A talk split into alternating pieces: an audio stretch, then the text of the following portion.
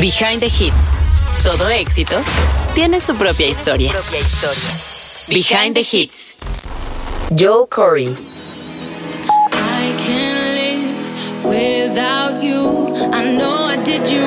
Hey, this is Joel Corey. This is Behind the Hits, and we're going to talk about Sorry. Sorry. Origen. El nacimiento y éxito de tus hits favoritos. Sorry is actually a, a, a cover um, of a song that came out when I was a teenager. Um, so when I first started DJing, I was a garage DJ. There's a, a genre of music in the UK called UK garage.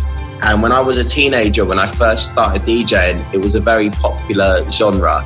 Um, the original record of Sorry was a garage classic, and it was one of the first vinyls that I ever brought as a as a young DJ, and I used to play it in my DJ sets all the time. And um, fast forward to 2019, uh, last year, I was in the studio listening to some of my favorite old garage records, and uh, Sorry, the original, you know, it came on the playlist, and I was with um, I was working with a vocalist called Hayley May for a few other songs, and I and I thought it would be so cool to hear Hayley sing the hook to Sorry, because the original record the the vocal was the male, but I thought it would be interesting to flip this to a female vocal and see how it sounds. And she did it, and it sounded really sick. So we got into the studio and laid down the production, and um, we obviously put Hayley's vocal in there and recorded it. And yeah, it was uh, it's an amazing journey. The record went on broke because it, it, was my first hit record. Um, okay. It changed my life. It changed my life, man. You know, last year was a big year for me, um, and Sorry was you know was what started it all off. Sorry en realidad es un cover de una canción que salió cuando yo era adolescente. Cuando empecé como DJ era un DJ de garage, un género muy popular en Reino Unido conocido como UK Garage cuando era joven. El disco original de Sorry es un clásico de este género. Fue uno de los primeros viniles que compré como DJ principiante y que solía usarlo en mis sets de DJ todo el tiempo. Años después, el año pasado, en 2019, estaba en el estudio escuchando uno de mis discos favoritos de Garage y fue entonces que Sorry, la versión original, comenzó a sonar. Yo estaba trabajando con una vocalista con la que he trabajado en varias canciones y pensé que sería cool escuchar a Hailey cantando el estribillo de Sorry, porque en la versión original el vocalista es un hombre y sería interesante darle un giro con una voz femenina para ver cómo sonaba. Cuando lo hizo, sonó bastante bien, entonces fuimos al estudio, comenzamos la producción y manteniendo la voz de Hailey, lo grabamos. Grabarlo fue un viaje increíble. La canción rompió récord. Fue mi primer hit y cambió mi vida. El año pasado fue un año increíble para mí y Sorry fue lo que lo empezó todo. At that stage, uh, I'd been releasing so much music for years, um, and, I, and, I, think maybe uh, deep down I thought it might not ever happen for me, you know, because you try so many times and you always dream about having a hit record. um, so I was just trying different stuff, and I was praying and hoping that one record would become a hit record, but I didn't I didn't think so because at the time, you know, it was just a dream for me for it to happen. So I didn't think, oh, this is going to be a hit record. I just thought, you know, I'll put it out there. Hopefully, people like it, and we'll see what happens. And you know, thank God, like luckily, it actually did happen. Creo que en esta etapa yo estuve lanzando tanta música por años y tal vez en el fondo nunca pensé que esto me sucedería a mí porque intentas tantas veces y siempre sueñas con tener un hit. Intenté muchas cosas diferentes, rezando y esperando que alguno se convirtiera en éxito, pero nunca lo pensé, era un sueño para mí que esto sucediera. Nunca pensé, esto va a ser un éxito. Solo esperaba que a la gente le gustara. Pensaba, a ver qué pasa. Y gracias a Dios, con suerte, sí sucedió.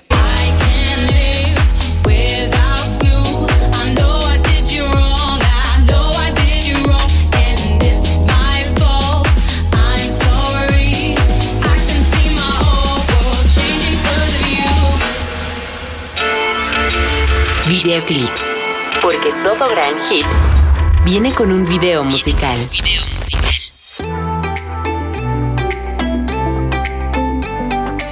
I actually made that we made the video before the record was a hit record, you know.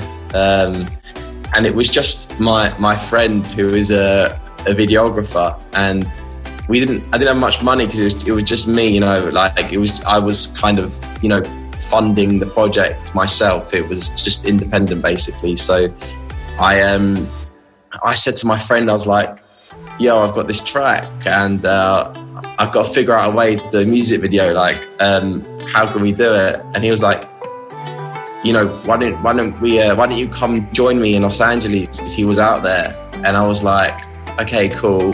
Like my family is in Los Angeles anyway, so it was a reason to go and visit my family. And he was like, let's just shoot around Los Angeles on my on my video recorder on my camcorder. And we can make a cool video for like no cost because you know it was just on his video recorder, and we'll make the video look like it's somebody's home diary, like somebody's home video. And I really like the concept of the video for Sorry because it's very simple. It's the, so- the song, the lyrics in the in the song, it kind of lends towards a relationship that has broken up because maybe somebody has made a mistake and they re- they regret the breakup a lot. So we thought with the music video, why don't we have somebody that is looking back on their old uh, home videos and reminiscing and feeling that sort of pain that they're missing somebody. So that's that's the, how the video is. You know, it, it's somebody's memories for a video camera of a very happy relationship that has come to an end, and they, you know, they feel pain about it, and that's that's basically what the, the track "Sorry" is about. And I think a lot of people can relate to that situation in life that have had a breakup and they miss that person a lot and they, they wish they could, you know, get the memories back again. En realidad hicimos el video antes de que fuera un hit y solo éramos un amigo, un videógrafo y yo, ya que no tenía mucho dinero para financiarlo. Básicamente era un proyecto independiente. Le dije a mi amigo, pues vamos a intentarlo, tengo que encontrar la forma de hacer el video musical. Él me dijo, ¿por qué no vienes a Los Ángeles? Él estaba allá y mi familia también, así que era una razón para visitarlos. Entonces él me dijo, solo hay que grabar en Los Ángeles con mi cámara de video de mano y vemos cómo hacer el video cool a bajo costo. Hagamos el video como si fuera el diario de alguien, como si fuera un video casero. Me gustó mucho el concepto del video de Sorry porque es muy simple. La letra de la canción da a entender que es una relación que ha terminado porque alguno cometió un error y se arrepienten mucho del rompimiento. Entonces nos preguntamos para el video musical, ¿por qué no tener a alguien que vea hacia atrás con videos caseros viejos, recordando y sintiendo ese dolor de extrañar a alguien? Así es como es el video. Son los recuerdos felices de la relación de alguien en su videocámara que terminan y siente dolor. Es básicamente de lo que trata la canción de Sorry. Creo que la gente puede relacionarse a esta situación de la vida, de tener el corazón roto y extrañar mucho a esa persona, deseando recuperar esos recuerdos. Boom musical. Los efectos de un hit en una carrera musical. It changed my life. You know, it, it's something that I always dreamed about, um, and it meant that I was able to, you know, I've been DJing since I was a teenager. Uh, I've been club DJing for over 15 years, man. Um, what changed a lot was suddenly now that I had the hit record, people were coming to see me DJ. And, you know, when I played my record, they were in the crowd, you know, singing it back to me. And it's an amazing feeling because for so many years, like, this is what I wanted, you know.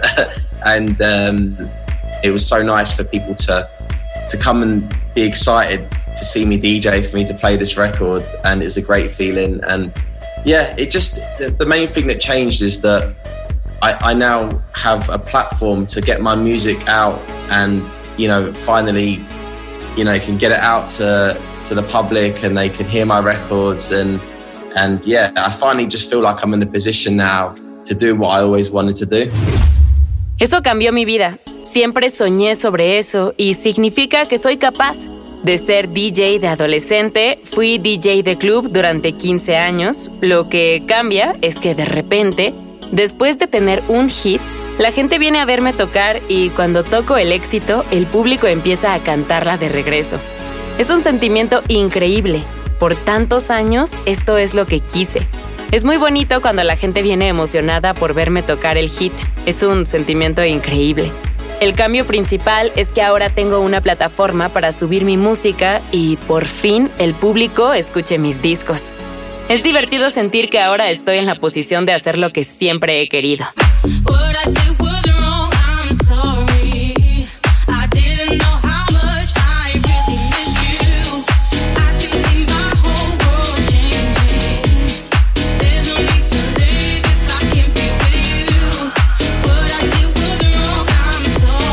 yeah, so uh, yes, I was in the studio and um, I was, you know, just chilling out, listening to listening to some of my favorite songs from when I was younger, and um, you know, like like I said, one of the songs that came on was was the original record of, of Sorry, which is a, a garage record, and yeah, I just I just had the idea to to remake it with uh, with a new singer with Hayley, who I'd worked with for many many times, and um, you know, with my production, I'm always looking to uh, have a moment in the song where in the club it connects and it goes off on the dance floor. So I'm always looking where, you know, always focused on how the drop is going to feel in the nightclub.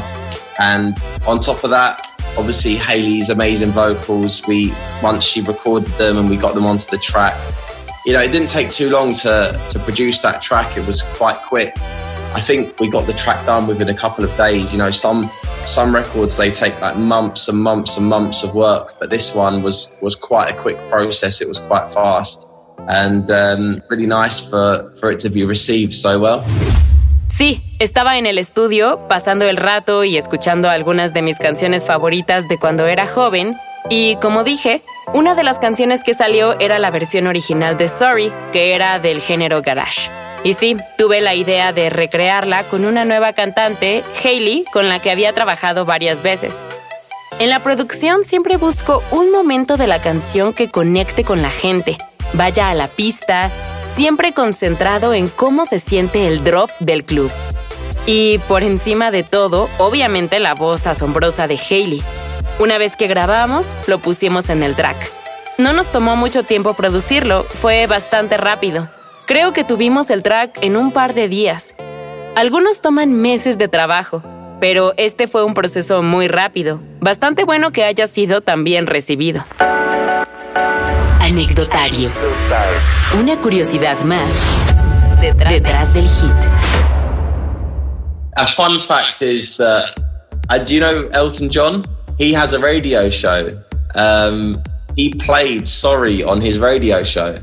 And he uh, he introduced it like this is Joel Corry, sorry, and I was like, oh my god, Elton John has just said my name and played my song. You know, this guy is a legend.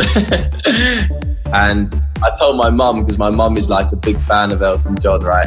And she didn't believe me. She was like, "Come on, what are you talking about?" No, he didn't. And I had to get the clip and show her, and she was like. Ah.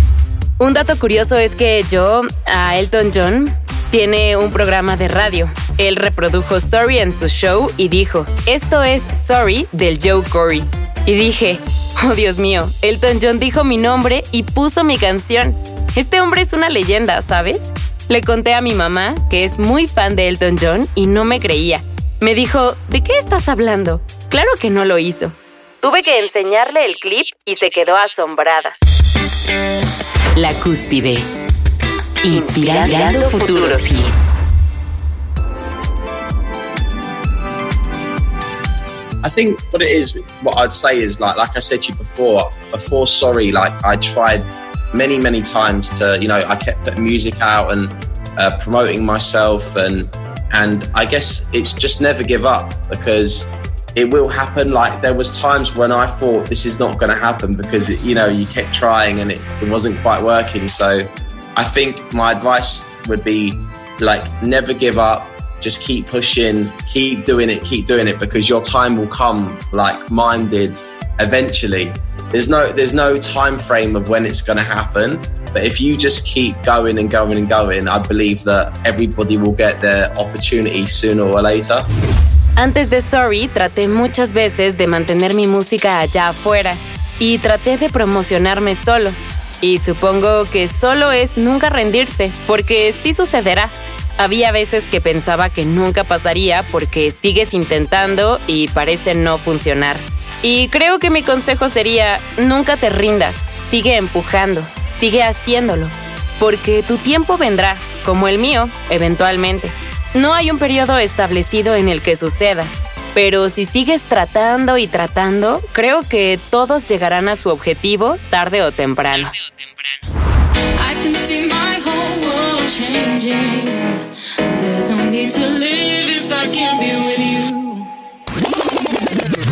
¿Y qué pasa con tu más reciente hit?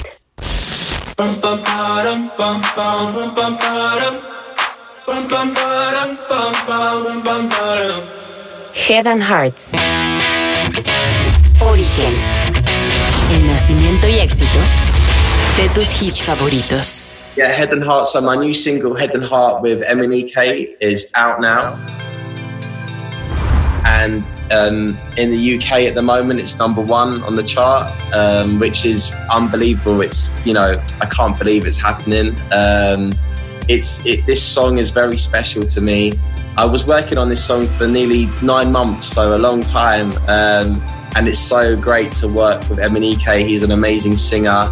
He's an amazing person, and also it's his first number one single in the UK. So I'm very happy for him as well.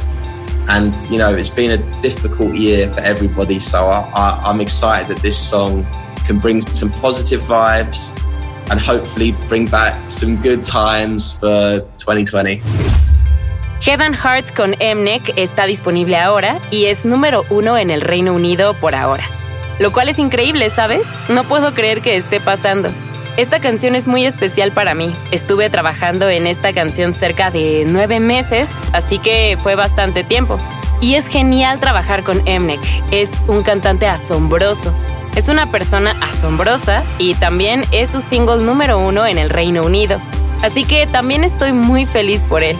Ha sido un año bastante difícil para todos y estoy emocionado que esta canción traiga vibras positivas y ojalá traiga buenos recuerdos del 2020.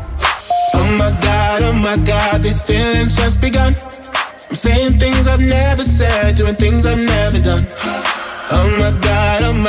when I see you, I. But I'm frozen in motion and my head.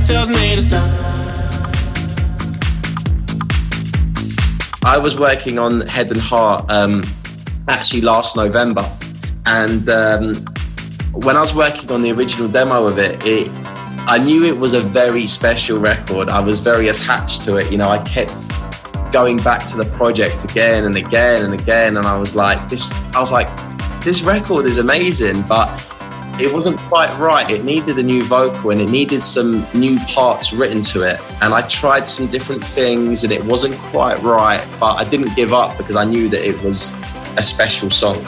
So in March, so fast forward all the way to March 2020, uh, the, the demo that I was working on got into MNEK's hands and he messaged me on Instagram and he said, Joel, I love this record, Head and Heart. I would love to get involved in it. And of course, I was like, oh my God, wow, because I'm a big fan of MNEK. And it was very exciting for me, for him to message me and want to work with me. And I was very lucky and feel very lucky. And, you know, I spoke to him and I said, yo, I think that we need some new bits written as well. And he agreed with me. And he's a very good songwriter. So he said, leave it with me, I'll come back to you. the next week he sent me the recording and as soon as i heard it i was like wow that's it bang you know? Like it was like head and heart for me was a puzzle and uh, had a few missing pieces. And then Ek, he come in and he he finished the puzzle for me you know he got it together. And um, yeah we both you know believed the track was going to be a special song. And here we are man. It's uh, it's, it's exciting times Estaba trabajando en Head and Heart el pasado noviembre y cuando estaba trabajando en el demo original, supe que era una canción muy especial. Estaba bastante cautivado tanto que lo repetía una y otra vez.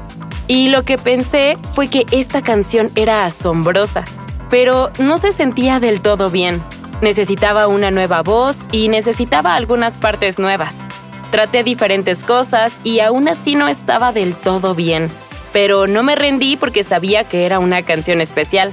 Así que en marzo, adelantándonos hasta marzo del 2020, el demo en el que estaba trabajando terminó en las manos de Mnek, que me contactó por Instagram y me escribió, Joe, amo esta canción, Head and Heart, y me encantaría involucrarme.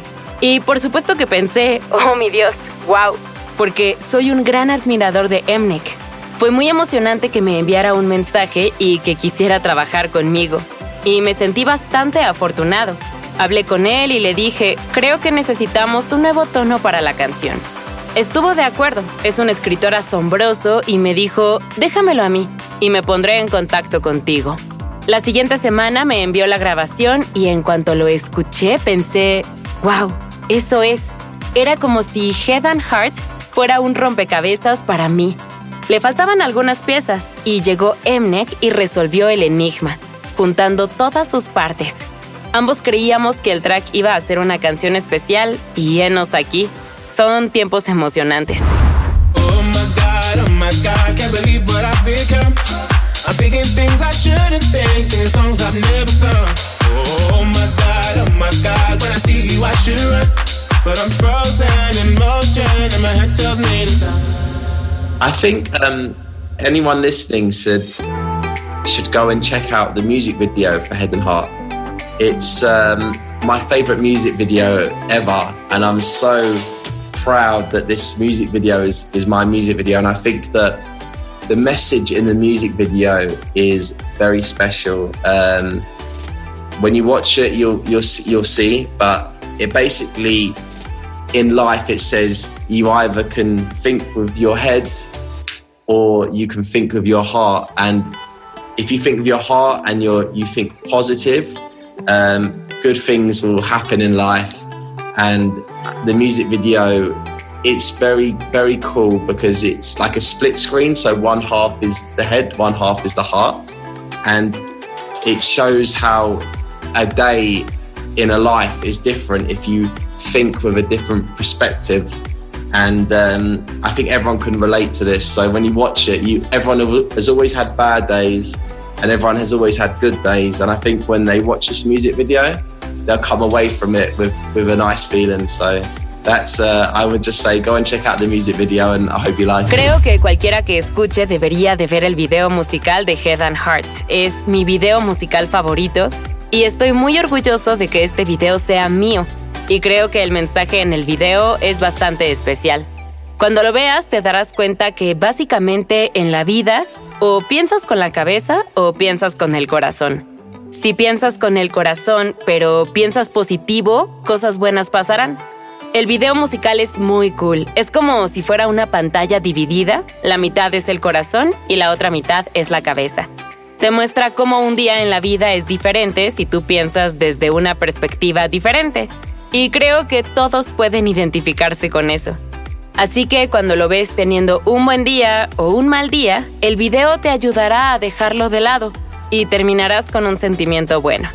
Yo solo diría que vayan a ver el video y espero que les guste.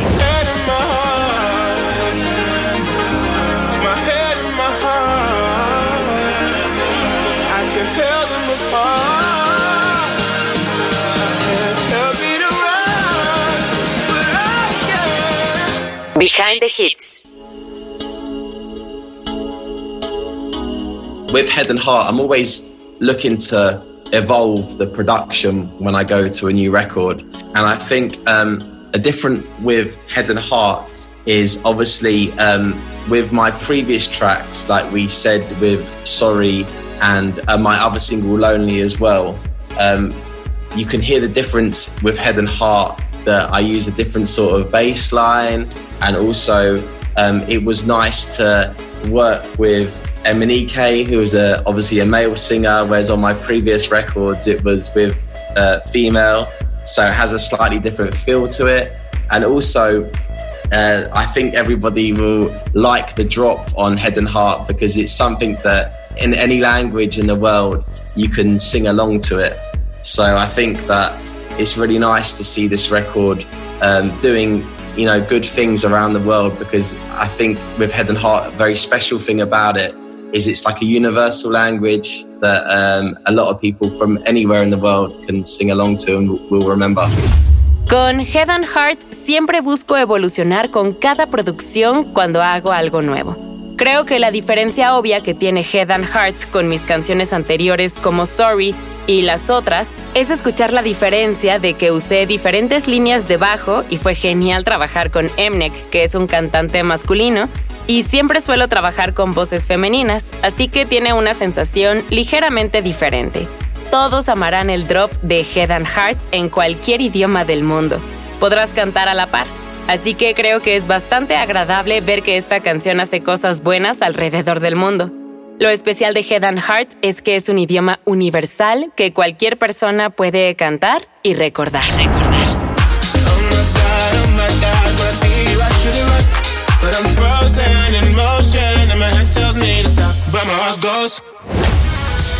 Behind the Hits. Todo éxito tiene su propia historia. Behind the Hits.